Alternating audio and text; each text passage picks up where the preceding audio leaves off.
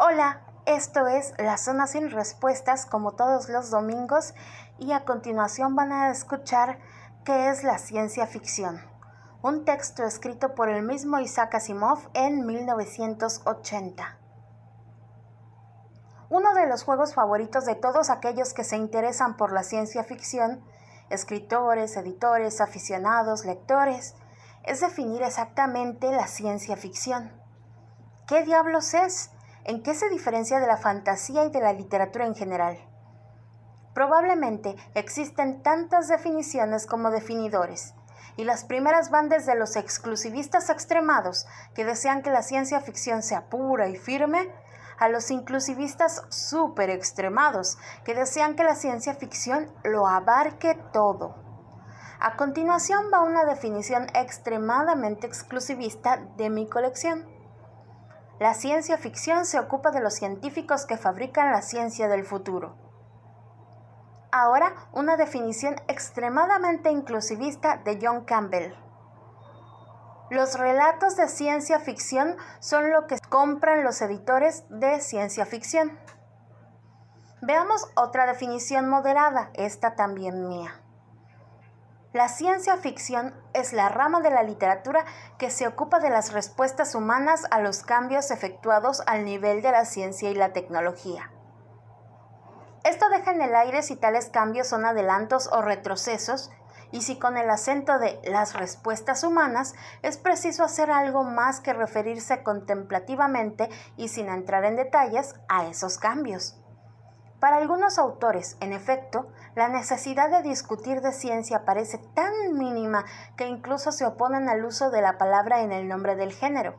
Prefieren decir que escriben ficción especulativa o SF en abreviatura.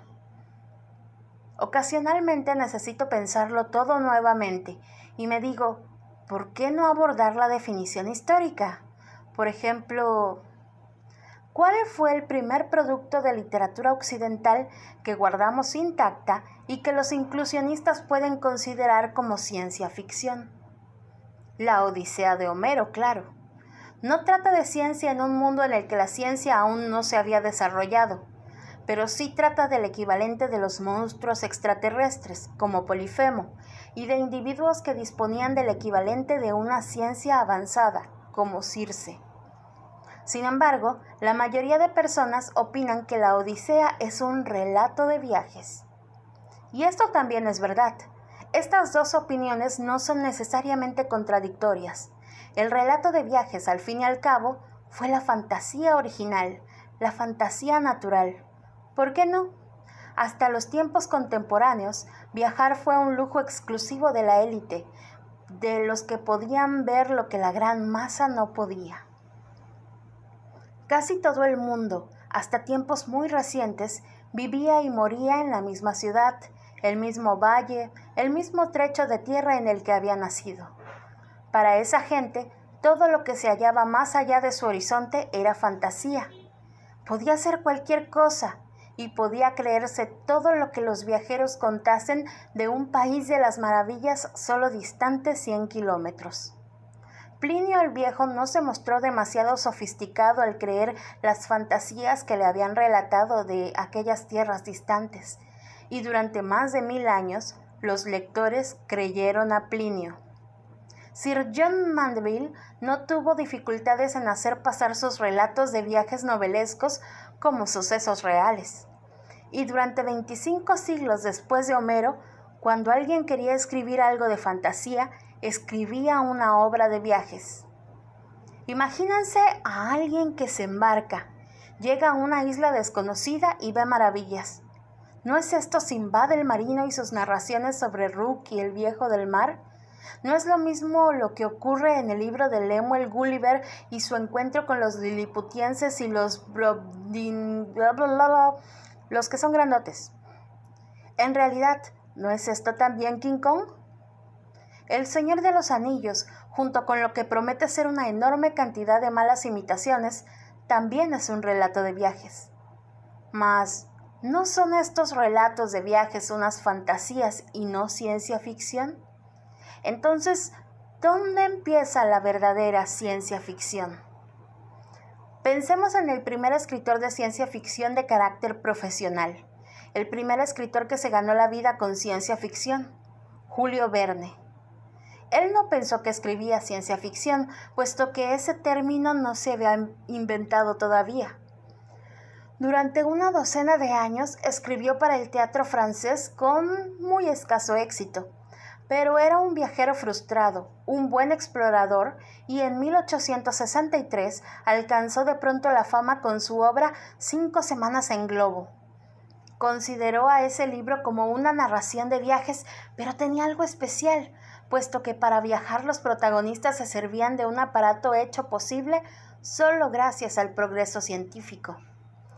Verne fue sumando éxitos usando otras máquinas científicas del presente y del futuro, a fin de conducir a sus héroes cada vez más lejos, en otros viajes extraordinarios, a las regiones polares, al fondo del mar, al centro de la Tierra, a la Luna.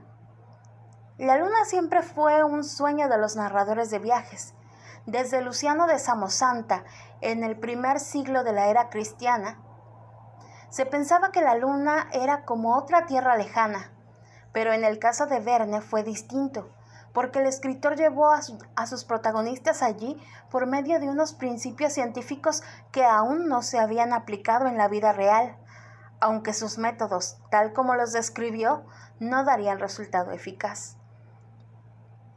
Después de Julio Verne, otros autores han llevado a sus héroes a Marte y a otros planetas, hasta que finalmente, en 1928, E. E. Smith, en La Alondra del Espacio, rompió todos los lazos con su impulso de inercia y condujo a la humanidad a las estrellas más lejanas. Y así, la ciencia ficción empezó como una excrescencia de los relatos de viajes, con la principal diferencia de que los medios utilizados no existían, pero podrían existir, si el nivel de ciencia y tecnología alcanzara nuevas dimensiones en el futuro. Claro está que no toda la ciencia ficción debe considerarse como una narración de viajes. ¿Qué diremos de las historias que suceden en la Tierra, pero que tratan de robots, de desastres nucleares o ecológicos, o interpretaciones nuevas del lejano pasado? Nada de esto, no obstante, sucede aquí y ahora en la Tierra. Siguiendo las huellas de Verne, todo lo que ocurre en la Tierra es posible mediante los continuos cambios, usualmente muy avanzados, en el nivel de la ciencia y la tecnología, por lo que la historia tiene lugar siempre en una tierra del futuro. Entonces, ¿por qué no escoger esta definición? Las historias de ciencia ficción son viajes extraordinarios a cualquiera de los futuros concebibles, de todo lo cual hay ejemplos en todos los números de la revista en la que se publicó originalmente, que es la revista Isaac Asimov. Este texto traducido para la edición española fue traducido por Miguel Jiménez Sales, ya dije traducido mil veces, pero bueno.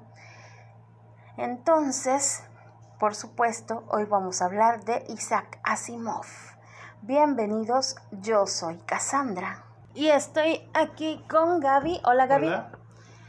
Y bueno, para empezar vamos a robarnos una pequeña biografía de Asimov de Lecturalia, ya saben, chequen Lecturalia. Em, ¿Por qué? Porque no queremos pensar tanto en Asimov, pero mi hermano estuvo sacando datos bastante curiosos de, de ese señor. Sobre todo que parece que era un pulpo. El hombre de 100 manos, le decían. Sí, que agarraba todo eh, y bueno, Isaac Asimov está considerado uno de los más grandes escritores de ciencia ficción de todos los tiempos. Nació en Rusia y su familia emigró a Estados Unidos cuando Asimov tenía tres añitos. Toda su crianza ocurrió en Brooklyn, en Nueva York, donde su papá tenía una tiendita de revistas y chucherías. Desde pequeño, pues le llamó la atención la ciencia ficción y leía todas estas revistitas donde eh, publicaban relatos de ciencia ficción y terror, ¿no? Las revistas Pulp. su atracción por las ciencias lo llevó a estudiar ingeniería química, después de lograr, eh, llegaría a doctorarse en bioquímica y a ser profesor de la Universidad de Boston durante varios años, hasta que pues este rollo de escribir lo hizo abandonar el mundo de la docencia. Cuando acabó la carrera, Asimov publicó su primer cuento en 1939 en la revista Astounding Science Fiction, dirigida por el famoso John Campbell, y también colaboró con Amazing Stories. Asimov nunca abandonó la escritura de cuentos y a lo largo de su vida publicó un gran número de antologías. Su obra más importante es La Fundación en 1942, un proyecto que se publicó en diversas entregas a lo largo de, los años y que compuso poco a poco el universo en el que Asimov centró la mayor parte de su trabajo. También en ese año, en 1942, Asimov se casó con Gertrude Blugerman, con la que vivió hasta 1970, cuando pues ya tuvieron diferencias irreconciliables y se divorciaron. Dije 1942 porque creí que había dicho 1492 y, y bueno, ya saben las fechas, pero me cuatrapeo. Esto no es Cristóbal Colón, esto es así. En 1950 publicó su primera novela larga, Un guijarro en el cielo, que significó el pistoletazo de salida para una larga y prolífica serie de títulos en los que Asimov no solo trató la ciencia ficción, sino que se introdujo en géneros como el policíaco, el histórico o la divulgación científica. A lo largo de su carrera literaria recibió muchos galardones literarios, entre los cuales están varios premios Hugo, Nebula, Locus.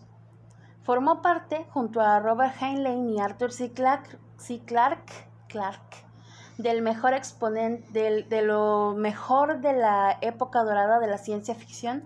Algunos ponen a Heinlein y otros ponen a Bradbury, junto con Arthur C. Clarke y Asimov como la gran triada. Los tres grandes de la ciencia ficción. Así es.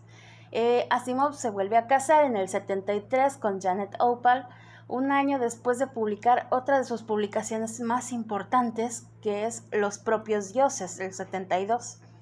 Varios de sus libros fueron llevados al cine, como El hombre bicentenario con el gran Robin Williams, o Yo Robot con el no tan grande Will, Smith. Ah, en 2015 se anunció la producción de una serie de televisión basada en la saga Fundación a cargo de HBO que no he visto.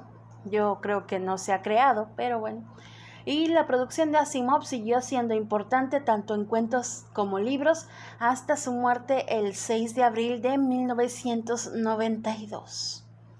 Ahora yo me acabo de enterar algo de su muerte que no sabía, yo creí que se había muerto de problemas del corazón, pero me enteré que 10 años antes de su muerte había tenido problemas justo con el corazón y le hicieron una transfusión una transfusión eh, de sangre contaminada con VIH. Eh, Entonces, este señor murió 10 años después de SIDA. No le dijeron a nadie porque en ese momento pues eran muy discriminadas las personas que tenían esta enfermedad. Pero pues e, eso es lo que se dice, ¿no? Que todo fue por el VIH que mató a Asimov entonces a mí me parece un descubrimiento así de órale. Se dicen que lo dijeron hasta 2000, 2002, 2000 algo. Entonces fue un secreto bastante bien guardado. Y pues ahí está, ¿no? El chisme de, de que Asimov realmente murió de SIDA.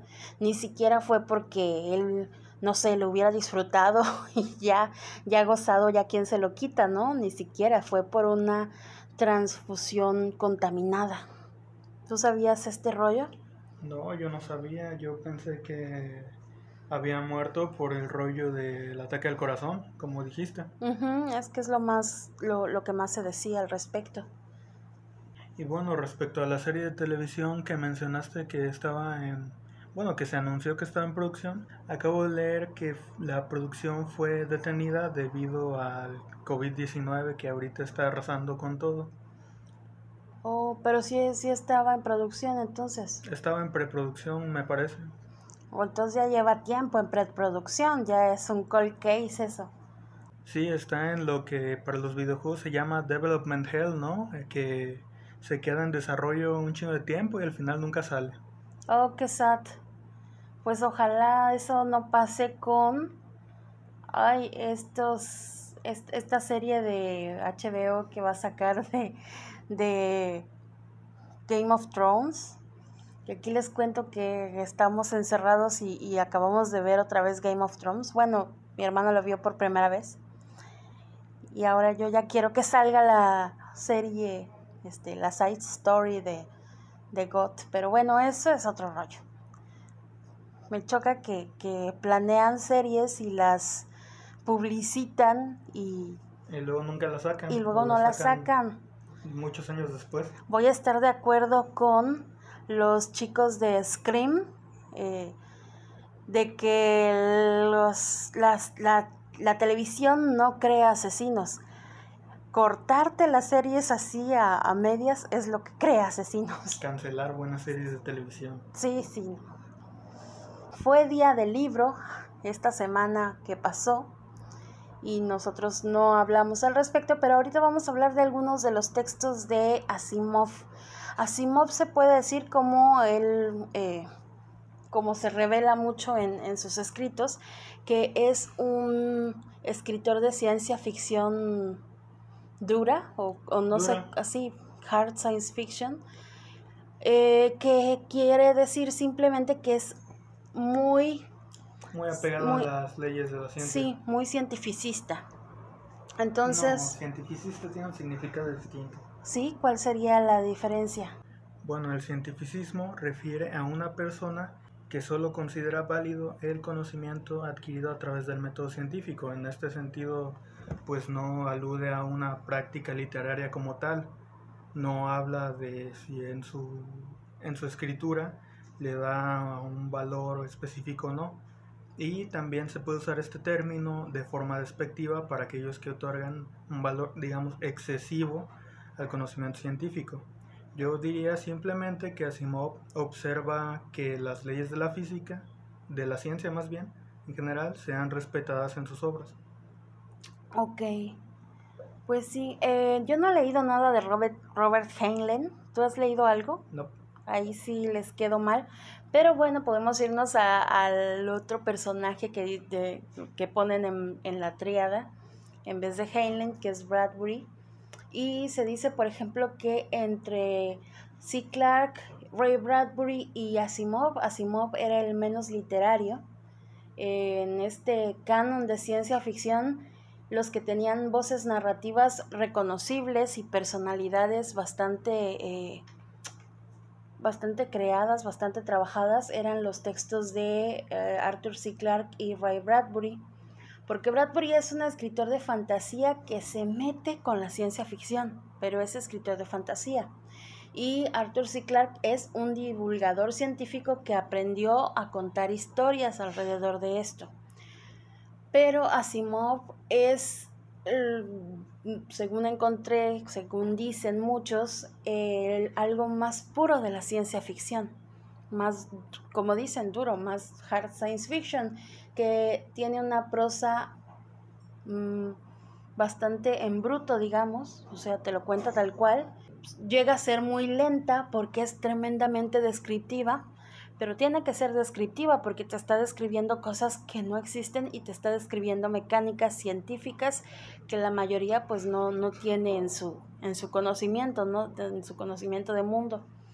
Y pues por esto mismo no es un texto muy rico en, recursos estéticos. Por ejemplo, hay, hay quienes lo defienden ampliamente como el chileno Francisco Ortega que dice que sin Asimov no hay Philip K. Dick, sin Philip K. Dick no hay cyberpunk, sin Asimov no hay Marvel y sin Marvel no hay todo lo que es súper taquillero. Sin Asimov no hay Star Trek ni Star Wars y sin Star Trek ni Star Wars no hay consolidación masiva de la ciencia ficción. Asimov fue el primer bestseller de la anticipación que abrió el nicho y le dio lectores a, por ejemplo, Ray Bradbury. Se dice pues que, que Asimov es como Eh, muchos dicen, muchos le dicen el padre de la ciencia ficción moderna como tal, porque no sé a quién se le diga en general el padre de la ciencia ficción, creo que es Julio Verne. Sí, con todas estas historias de viaje al centro de la Tierra, ¿no? 20.000 leguas de viaje submarino y entre otros. Mm, como de la Tierra a la Luna. También. Sí, de hecho Asimov tenía un estilo de escritura que ponía por delante la claridad. Él mismo lo dice en algunos textos suyos, entre cuento y cuento de algunas compilaciones, él menciona que su estilo de escritura distintivo precisamente es pues poner la claridad primero, asegurarse de que el lector pueda percibir todo lo que está ocurriendo de la manera más sencilla posible, sin adornos innecesarios, sin complicaciones. Yo creo que no sin adornos, más bien no sin complicaciones. Si le quita todos los adornos, él es de los que están a favor de omitir todos los adjetivos, porque los adjetivos están de más, ¿no? Son colas, ¿no? Sí, pero él sí es extremadamente explicativo. Tan explicativo que por eso luego cansa a muchos de los que no están acostumbrados a este tipo de ciencia ficción. Y de hecho, las explicaciones muchas veces se hacen muy largas porque eh, justamente busca esta claridad. Tampoco diría que es tan, pues, al grano. No, tal vez no sea tan grano. Yo lo que quería decir es que trataba de, no complicar las cosas con demasiados adornos. Eso es cierto. O al menos en todos los textos que he leído. Normalmente eh, lo que más he leído son cuentos, porque sí tienen un montón de compilaciones de hecho, se compilaron hace unos años sus, todos sus eh, cuentos en dos tomos. Que por ahí tenemos. ¡Yay! Yay. Son de mi hermano, pero igual se los robé. Eh, escribió más series, más sagas que cualquier otro autor. Le fue, fue súper prolífico este tipo. Em, hay muchos autores de ciencia ficción que crean sagas de novelas, como eh, Frank Herbert, que escribió la de Dune o Dunas, eh, que son seis libros. Mundo Anillo de Larry Niven tiene 13 partes, yo nada más he leído una. Este, me acuerdo que, el primer eh, capítulo de, ese, de ese libro que leí se llamaba Enganchado al... ¿Cómo? ay, conectado al, al, enganchado a la electricidad o algo así, y resulta que ahí se drogan conectándose a la electricidad este, directamente a la nuca. Entonces, mm, drogas modernas para libros modernos, ya saben. Vaya, vaya. Em, Isaac eh, no, no solo escribió un chingo de series de, de escritos aislados, eh, sino que escribió cuando menos cinco series, cinco sagas. Las más famosas son Fundación, la serie Robot y la serie del Imperio Galáctico, que luego Fundación la mete dentro de Imperio Galáctico porque hace otras como series en donde conecta cosas. Conecta esas tres series en una especie de saga unificante de todas sus novelas. No todas, pero la mayoría. Sí, hace lo pues lo que ha estado intentando hacer eh, Stephen King con su ay, ¿cómo se llama? La saga del pistolero. Ah, la Torre Oscura. Ah, con su saga de la Torre Oscura, en donde va tomando cosas de aquí y de allá de, de sus libros y pues los, los intenta unificar, porque algunas cosas sí se ven como un poquito forzadas, pero otras sí se ve que las escribió y ya sabía que quería ahí medio juntar Sí, pues eh, de hecho, en, hablando de Asimov también, cuando él elaboró esta unión entre sus tres sagas principales, pues quedaron muchos, digamos, cabos sueltos, muchas, muchas inconsistencias entre serie y serie. Por ejemplo, en la saga del Imperio Galáctico, que no se creó con la fundación en mente, se llega a mencionar eh, se llega a mencionar en uno de los tres libros una trama sobre la constitución de los Estados Unidos y que serviría como la piedra angular de un nuevo imperio. Perdón, no de un nuevo imperio, sino de una nueva civilización democrática. Pero como vemos después, justamente lo que salió de todo ese periodo fue el imperio galáctico, que no es muy democrático que digamos. Entonces, eh, a lo largo de las tres series existen estos como callejones sin salida que que pues revelan que una serie no se escribió con la otra en mente, pero de igual modo la, la narrativa general que les da es muy buena. Pues es como Roma. Roma empezó con sus eh, dictadores, se llamaban, no, este, ay, los que le daban todo, todo el poder a uno solo. Después hubo emperadores y después hubo todo un consejo y después disolvieron el consejo y se volvió ahora sí que, que reinado dictatorial así totalmente del César. este y no creo que hayan empezado a que eh, con miras a, a tener un, un tipo de gobierno así pero pues yo creo que eso como que le da un poquito de más realismo, ¿no? Que se inicie con una idea y se acabe en otra diferente. Pues sí, Además, este, bueno, llegaron los cleones y y los cleones son son medio chafa. Bueno, el último cleón era súper chafa. Pero que no era el primero. ¿A poco era el primero? Era el primero de su nombre. Ah, pues sí. Que fuera el último de la dinastía. Me refiero, me refiero a su dinastía. Ay, es que no sé cuál era el nombre de su dinastía. Yo solo recuerdo el nombre del emperador, que era Cleón. Sí, el nombre del emperador era Cleón I y su dinastía era la dinastía Entun. Ah, mira, no recuerdo haber leído ese nombre en ningún lado, Entun. Seguramente sí, porque... Eh, si no apareció en eh, las novelas tal cual, tal vez apareció en, en esta... Eh, en Preludio. No, no, no, en este como material adicional de la biblioteca del Imperio Galáctico, algo así. Ok, escribió acerca de su novela, este, Asimov escribió acerca de su saga. Miren, lo que nosotros creemos que es como súper actual de la gente que escribe literatura juvenil y hace sus sagas y luego hace diccionarios sobre sus sagas y como guías sobre sus sagas. Bueno, eso ya lo venía haciendo, ya se los venía manejando el Isaac Asimov. Sí, pues ni siquiera es tan actual, también lo hacía el escritor de fantasía J.R.R. Tolkien, que por cierto leía Asimov y viceversa. Ah, sí, super cuates esos vatos. Mm. ¿Será que también era pulpo el otro? ¿Quién sabe? Toqueteaba morras. Oye, si, si Asimov si estuviera vivo en nuestra época y saliera a la luz todo ese rollo de que toqueteaba mujeres y todo el rollo, eh, yo creo que ya le hubieran hecho un este ya, le hubieran pedido que quemaran todas sus obras como Woody Allen, ¿no? Sí, le hubieran metido demandas y le hubieran hecho una protesta del Me Too y todo eso. Bueno, este, afortunadamente ya no vive el señor, fue hijo de su época, porque en su época todos eran unos hijos de pero este sí, era un tentón, era un tentón don Asimov. Y luego le gustaba ir mucho a las conferencias estas de Star Trek. Y yo dije, uy, ha de haber tocado a muchas Trekkies ese hombre.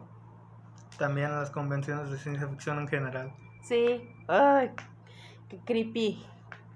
Pero bueno, este rollo del, de Enton me, me, llama la atención y seguramente sí lo debo haber leído porque mi novela favorita de Asimov es Preludio a la Fundación y en Preludio a la Fundación tiene como breves entradas del, eh, ay, de la Enciclopedia Galáctica. Tiene cachitos de la Enciclopedia Galáctica en cada capítulo como si fueran epígrafes. ¿No? Y entonces ahí seguramente me contaron la historia del emperador Cleón, pero no me acuerdo de su de su apellido, pues. Y pues sí, esta eh, mm, es justamente de la saga Fundación, de la, del ciclo de Trantor, pero me parece que es como, como fue la última que se escribió, la primera claramente creo que fue Fundación, pero como fue la última que se escribió de este ciclo, me parece que es como más, como que le fue agarrando la onda a esto de escribir y es como más este ágil la escritura y obviamente más viva. Más viva, estamos todo el tiempo huyendo con el protagonista y además Se el siente la urgencia. Sí, y además el protagonista es Harry Seldon, que toda, durante todas las otras novelas de, de, la fundación estuvimos este, hablando, escuchando del, del gran Harry Seldon y después lo vimos un par de veces nada más, así como haciendo sus entradas locas. Y en Preludio a la Fundación vemos todo su todo todo de él, todo su rollo, toda la creación de la famosa psicohistoria, que es la que va a llevar, que es la que va a lograr ver el cómo decirles, cómo va a terminar la civilización, es una como eh, una manera de predecir la historia humana. Exacta, una técnica predictiva que va a eh, buscar salvaguardar a la humanidad de alguna manera. Así es, en esa novela lo vemos antes de su ascenso a la fama. sí, el gran psicohistoriador. Además también sale este personaje glorioso que es el primer ministro. Y que no les voy a decir quién es porque es un super spoilerazo de toda la saga, de, desde la saga de robots me parece que sale. El primer libro de la saga de robots. Wow, no. Que es Las cavernas de acero. Sí, es un super spoilerazo. me parece que se tradujo. El, ¿Quién es? El, el primer ministro. Pero, este, sí, un, un, un, lector de Asimov se queda así como que, oh my god. Sobre todo si ya te has leído todas, antes todas estas. Sobre todo si ya te encariñaste con los personajes. También, es que se van a querer. Uno dice, no, este Asimov es muy duro para leer y todo. Sí, un poco, pero se nota que quiere a sus personajes, ¿no? Entonces él los escribe bonitos, como que les pone mucho empeño y entonces los hace carismáticos, se hace que tú te encariñes con ellos. Y en algunos momentos que te pongas en su posición. Lo extraño es que a veces te pones del lado de, no de los humanos, sino de los robots, ¿no? Sí, este, y entonces eso es así de puff, te, te hace boom en la cabeza, ¿no? Leí también que Asimov escribió el cuento corto, el mejor cuento corto de ciencia ficción de la historia. Titulado eh, Anochecer. Exactamente, de 1964. Un gran cuento. Sí, ¿de qué se trata? Eh, no sé si hacer spoiler, pero básicamente trata sobre eh, unos científicos en el planeta Lagash, que es un planeta que siempre está iluminado por al menos uno de seis soles alrededor de los que orbita. Entonces siempre está bañado en luz. Y estos científicos están estudiando, eh, digamos, un colapso cíclico de la civilización. Tienen oh. registros de que cada dos mil años la civilización eh, experimenta una catástrofe que los manda de vuelta y ellos están tratando de investigar por qué y mientras se desarrolla todo esto hay un culto hay un culto que está diciendo que el fin está cerca y que las estrellas van a venir a comernos a todos, ¿no? Típico. Sí, es el del eclipse, ¿no? Sí. Ya con eso ya fregué toda la historia, ¿verdad? Básicamente. Bueno, pues no importa, ustedes léanlo, es el mejor cuento de ciencia ficción por algo, no por lo que yo diga o pueda spoilear aquí.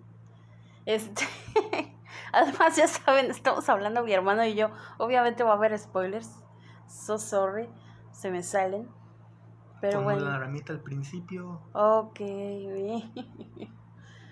eh, también ganó todo, como, como les dije en su biografía, ganó todo lo que puede ganar el escritor, ¿no? De ciencia ficción 18 premios.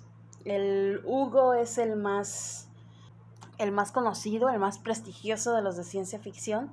Y lo ganó por su novela Los propios dioses. Que tú me estabas hablando de esa novela y de los blandos y de los duros y yo no tenía ni idea de Este, yo estaba confundiendo esta novela con El fin de la eternidad. con El fin de la eternidad, pero no, resulta que no he leído Los propios dioses. A ver, haznos una sinopsis porque ahí sí.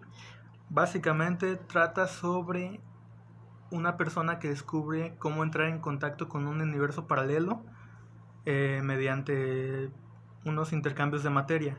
Entonces ambos lados empiezan a desarrollar una bomba que funciona a partir de estos intercambios de materia para producir energía infinita y gratis, básicamente.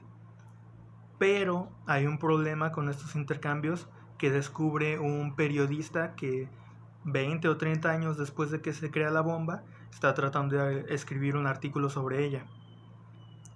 El- la, la novela trata sobre, sobre el descubrimiento de este problema y sobre cómo de ambos lados tratan de detener la bomba para solucionarlo. Ok.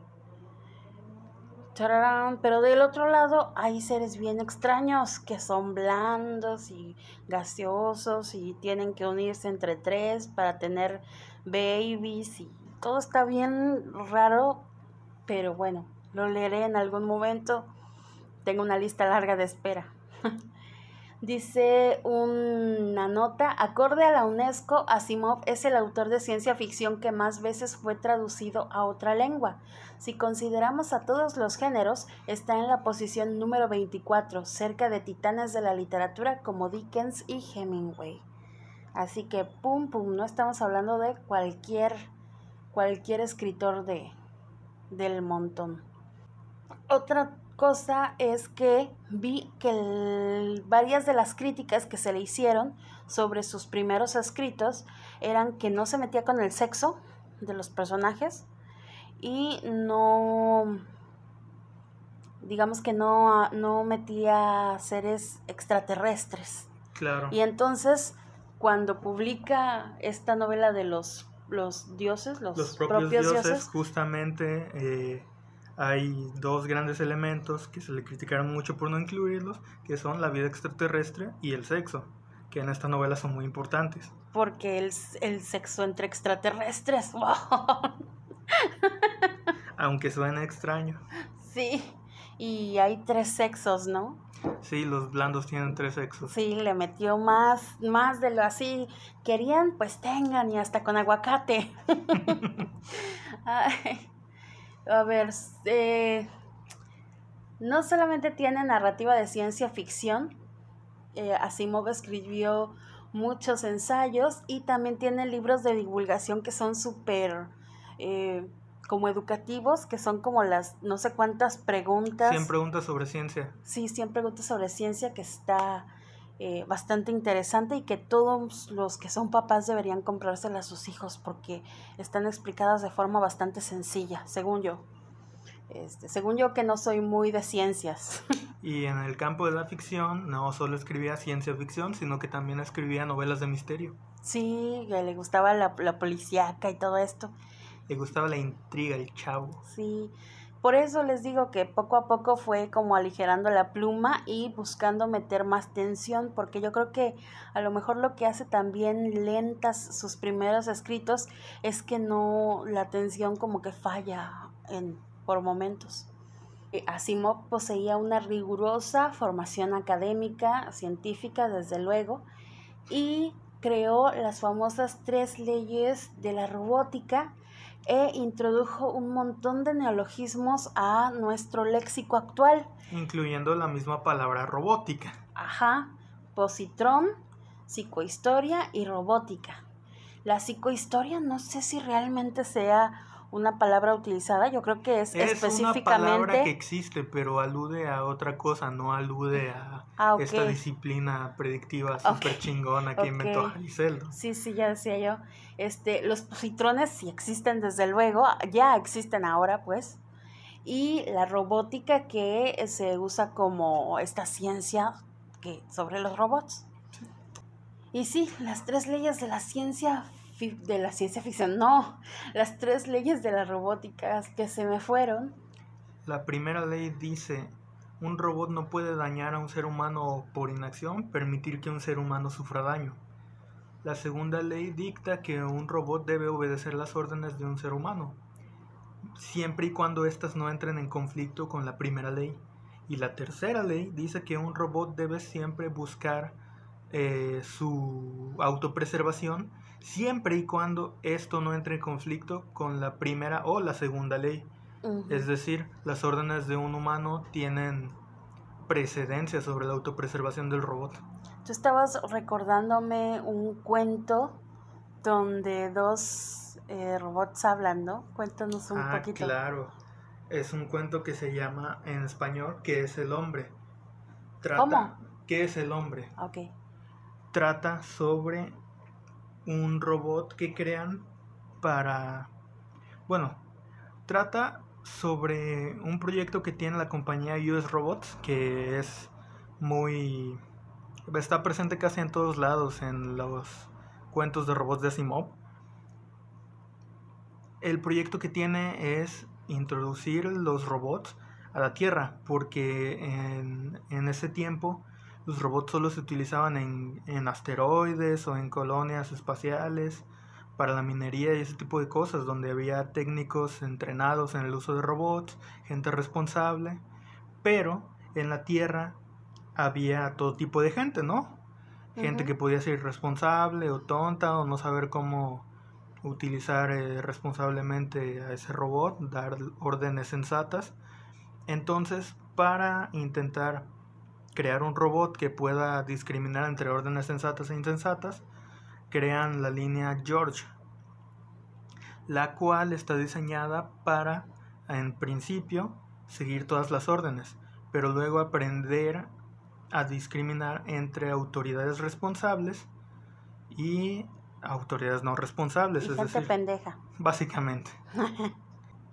y bueno, para no hacerles el cuento largo, esta historia comienza con George 9 y George 10 almacenados eh, platicando a lo largo de un gran periodo de tiempo.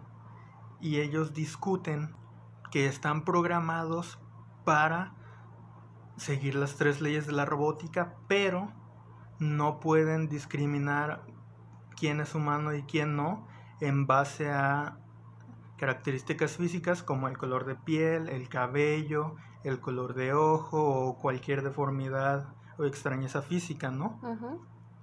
Y que están diseñados para buscar principalmente el bienestar y seguir las órdenes de las autoridades que consideren más competentes, más inteligentes.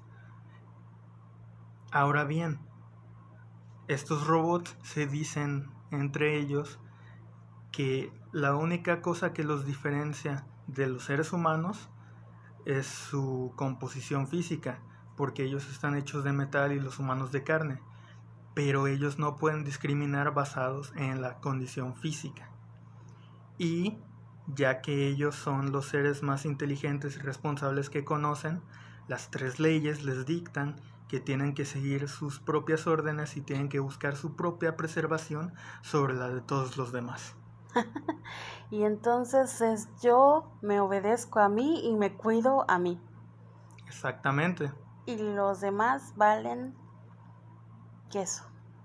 Pues no exactamente, porque lo que te implica aquí es que ellos tienen que cuidar también a los otros humanos, pero digamos que están más abajo en la jerarquía.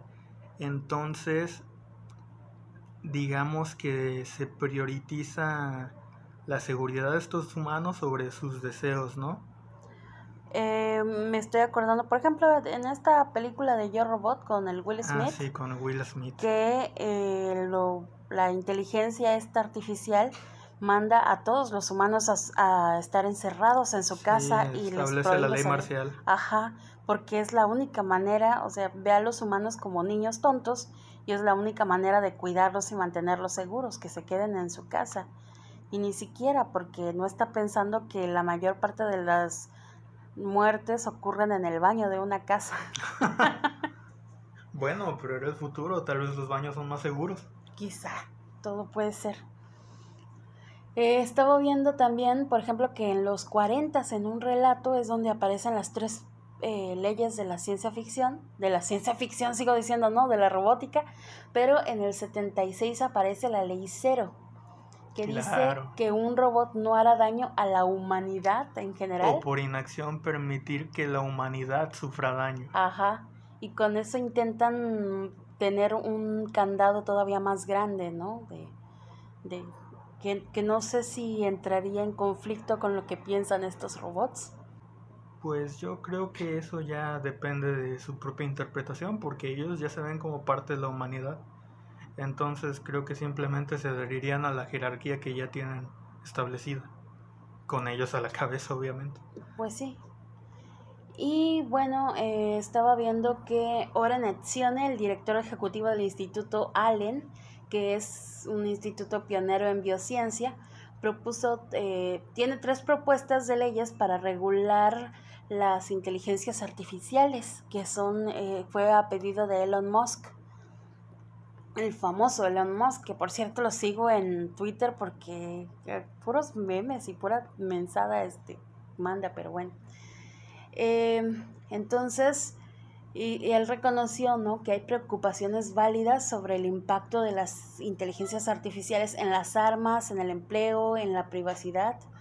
Mi gato se acaba de subir a mi, a mi mesa. Hola gato. y pues él dice que independientemente del fin de la inteligencia artificial, ya sea de uso gubernamental, empresarial o personal, tiene que estar sometida a las leyes que se nos apliquen a los humanos. No, no, no, no debe existir excusas como no, fue mi inteligencia artificial, ya no fui, ¿no? O cosas así. Entonces ellos eh, dicen que no es como, como yo robot, ¿no? Que no, no se aplican las leyes humanas a los robots porque son cosas, sino que ellos están, no están exentos de. Si yo eh, atropellé a alguien, pues no, si, si mi robot atropelló a alguien, mi robot se va a la cárcel. Pero debería ser responsabilidad del dueño del objeto, ¿no? Pero si el objeto es un conductor y atropella a alguien, ¿por qué es responsabilidad del, del dueño del conductor? Es como, me, me, o sea, entiendo el punto de vista de, o sea, lo que tú dices, y entiendo el punto de vista de lo que dicen acá, pero me llama la atención, por ejemplo, ¿no se siente eso esclavismo? Porque los negros que conducían carretas también eran este, propiedad de alguien. Y, ay, gato, no te subas encima de la compu. También eran propiedad de alguien, ¿no? Y, y, la culpa también era del dueño. De hecho, la palabra robot es croata por esclavo, ¿no? O algo así. ¿A poco? Ah, Me parece. Ya ven, es que suena súper, súper feo. O a mí me suena feo, porque ya en el momento en que un robot tiene pies, tiene manos y te puede hablar y te puede y tiene esta no sé si decirle voluntad o cómo de, de elegir qué cosas o qué acciones seguir o a quién obedecer, ya es algo con, con una suerte de voluntad que, que, a mí se me hace muy parecida a la humana. Una breve corrección, no es croata, es checa y significa labor forzado. Trabajo, Trabajo forzado. O sea, es lo mismo. Sí. Porque eh, estaba acordándome del tripalium. Tripalium es el, de donde viene trabajo.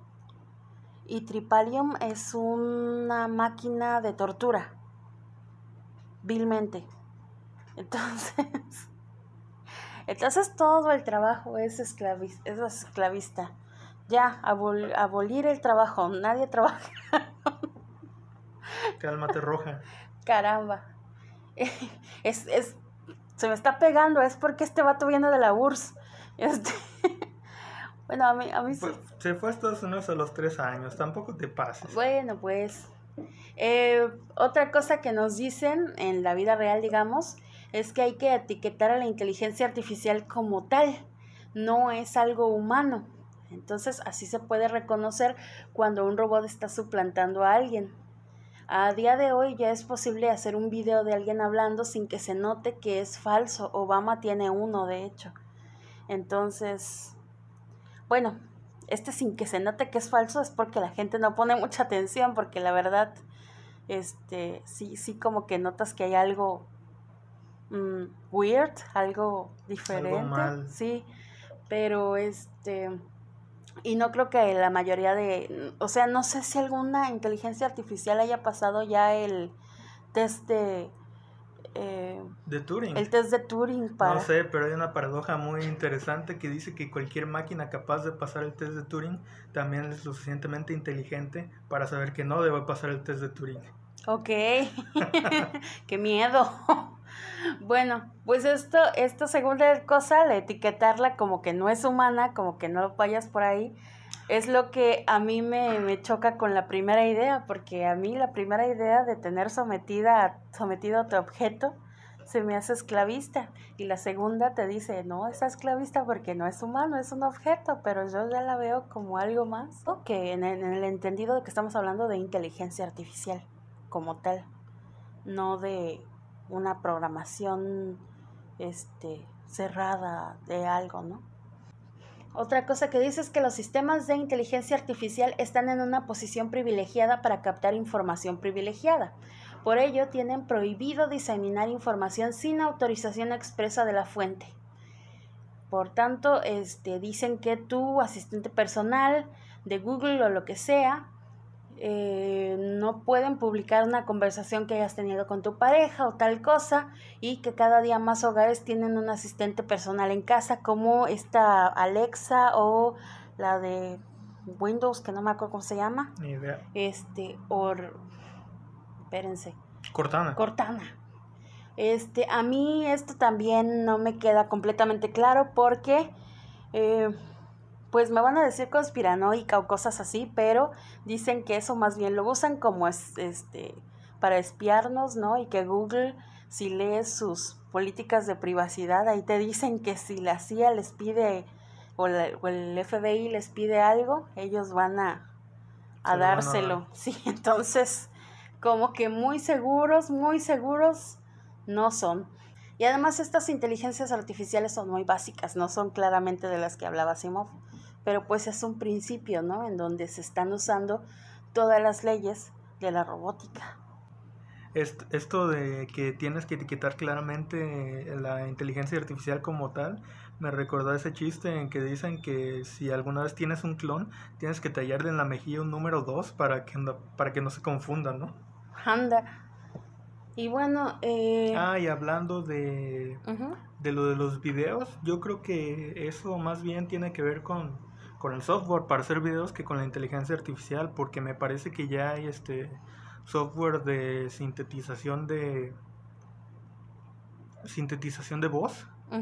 Que por ejemplo ya puedes hacer que Kennedy diga memes en un video, ¿no? Cosas así.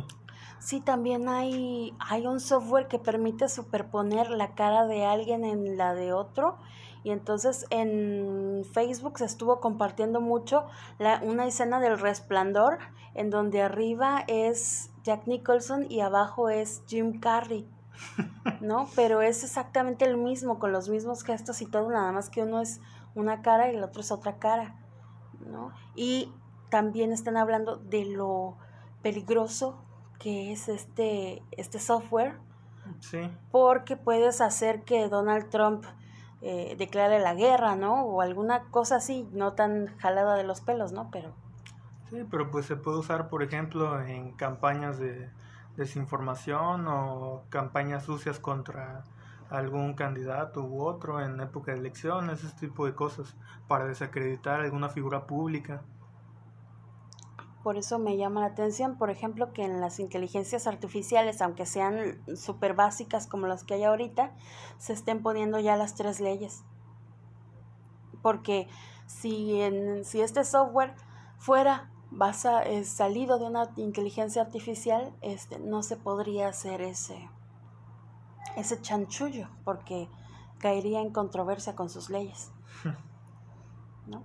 Pero bueno, no, son softwares y los usa gente bien rara, como el Pegaso, o como sea que llamaron al, al de espía, software espía mexicano. El gringo creo que es la bestia, ¿no? Donde se reúnen todas las...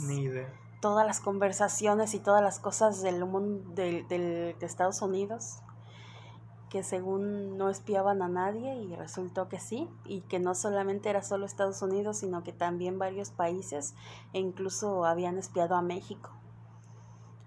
No me sorprende, estamos al lado. Sí, pegaditos, pegaditos. Y bueno, está El Hombre Bicentenario, que es un justamente de la serie Robots.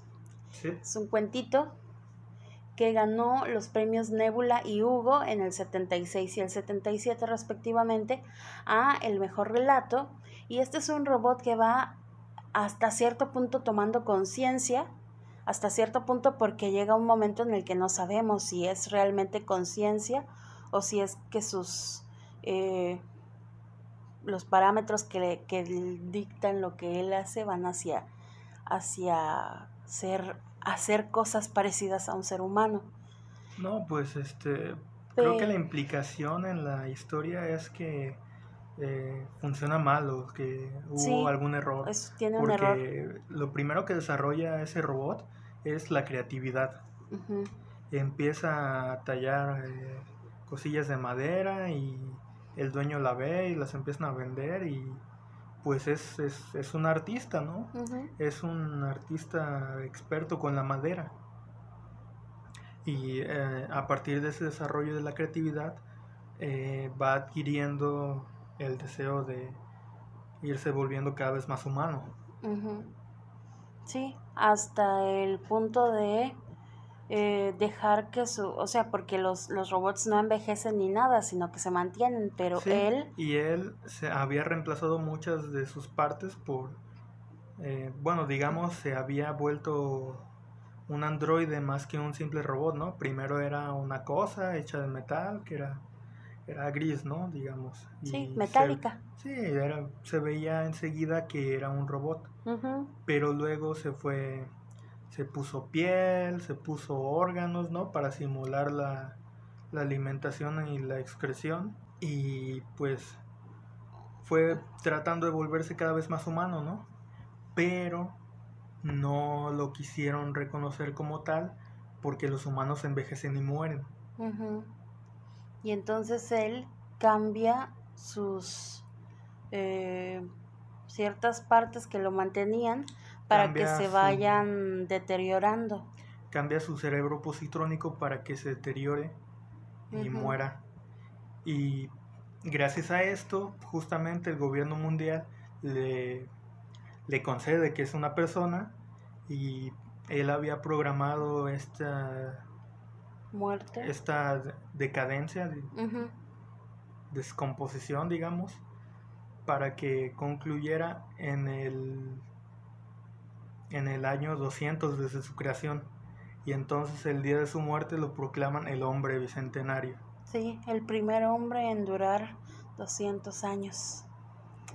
Entonces, esta, y esto de que se hizo cirugía en el cerebro para que se descompusiera, me recordó esto que dicen de la obsolescencia artificial, ¿no? La obsolescencia programada. Sí, sí, es que es este bueno, yo lo he visto, por ejemplo, en computadoras que le ponen algo a la computadora para que después de tantas horas de uso deje de funcionar o empiece a tener malfuncionamientos de cierto tipo como pantallazos azules y tal y te obligues a comprar una nueva. Y es para que el mercado siempre esté en movimiento y siempre estarte vendiendo cosas. Lo hacen también con los focos. Lo, creo que lo primero que hicieron fue cambiar la duración de los focos porque ahora hacen los filamentos más eh, sensibles y entonces después de tantas horas de uso de un foco se funde. Pero antes los focos duraban muchísimo, de hecho había un... Dicen que uno de los focos originales de Edison sigue funcionando, ¿no? Sí, en una de bomberos, en una estación de bomberos, y sigue prendido, no lo han apagado nunca y ahí está, como ejemplo de cuando la obsolescencia program de cuando a la gente le interesaba vender cosas buenas, no vender más. Entonces sí. Esto del hombre bicentenario me llama mucho la atención. También se puede referir obviamente al racismo y a todo esto, ¿no? De, de que no consideramos seres humanos a, a, a cosas que están, cosas no, a gente que es diferente a nosotros, pero tiene nuestros mismos sentimientos, nuestras mismas... A la xenofobia, ¿no? Sí. El miedo al extraño. Incluso que tienen sangre roja en sus venas, como todos aquí en la Tierra. Pues sí. Y, y no, no se considera humano por alguna razón. Acabemos, bueno, este, eso, eso está, como les dije hace rato, en película con Robin Williams. Es una película muy bonita, yo que lloro por cualquier cosa, uff, saqué las lágrimas con esa película, como no tienen una idea. Luego tuve la mala idea de que cuando murió Robin Williams volví a verla y uy, no, lloré todavía más. este, ¿qué otras películas tiene Asimov. Bueno, yo eh, me enteré, aunque no lo he visto, me enteré que hicieron adaptaciones, creo que hubo dos adaptaciones en película de Anochecer. Ajá. Eh, yo estoy buscando aquí vilmente en Wikipedia y dice que el fin de la, de la eternidad tuvo una versión soviética Uh. del 87, no es tan vieja. Pero voy a buscar esa porque me llamó la atención. El fin de la eternidad trata sobre una organización de viajes en el tiempo. Sí, y está muy bueno. Ese sí lo leí. Bueno, eh, ¿qué más? El hombre bicentenario, del que ya habíamos hablado, del 99. Está el Yo Robot de Will Smith, que es de que 2004. solo comparte algunos conceptos con el universo de Asimov, porque de ahí en fuera Pues no hay una conexión tan fuerte. Y el personaje de, Susan Calvin, que es una chingona Sí. en, las- en los cuentos, Ahí la ponen em, muy tonta, pero sí, bueno. la ponen muy tonta y muy indefensa. Pero en- Susan Calvin aparece en muchos, ¿no? Sí. Es la personalidad científica. sí. Es la robopsicóloga. Sí, a güey. Imagínense una robopsicóloga, o sea, tan solo la, la palabra es así de, ¿what? es como la gente que no cree que existen los psicólogos de gatos. Pero pues los gatos se estresan, los, en general los animales, supongo. Pues sí, este fue un recorrido bastante eh, sucinto y bast- saltando de aquí para allá, pero un pequeño recorrido de la historia de Isaac Asimov. No hablamos tanto de él, mencionamos muchas veces que tenía manos tocadoras. Este, El hombre de las 100 manos. el hombre de las 100 manos le decían, imagínense qué horror este que, que, que llegara una chica a pedirle un autógrafo y el vato le agarrara por allá. Le hubiera ido peor que a. ¿Cómo se llama? Lu, sí, sí. ¿El que mencioné antes? Sí, Luis? Luis, no, No. al comediante. Ah, sí es Luis. A ese le hubiera ido peor. No, Si es Luis, ¿a poco se llamaba así? no, no, no. Se me ¿Cuál olvidó, pero bueno, ya saben ustedes, el comediante ese que vino hace poco a, a México y, y creo que hasta quisieron hacerle un scratch y así, pero pues, ah. bueno, gente, mm, yo creo que ya es hora de irnos. Está, estuvo muy chido este show, este cuento. Creo que mi hermano está buscando quién es el comediante. ¿Cómo se nota que no tenemos ni idea? Luis C.K., sí. Luis C.K. Sí, Eso, sí, así sí. se llama, Luis C.K. Yo sabía que era Luis, pero no me acordaba de nada más. Nos vamos a despedir con una de las grandes frases de Isaac Asimov que me parece que es muy, eh, está muy ad hoc con esta época en la que todos estamos encerrados, pero que en México eh, la violencia sigue creciendo, las mujeres siguen siendo maltratadas, hay un montón de feminicidios y esta frase es... La violencia es el último recurso del incompetente. Gracias por escucharnos. Bye.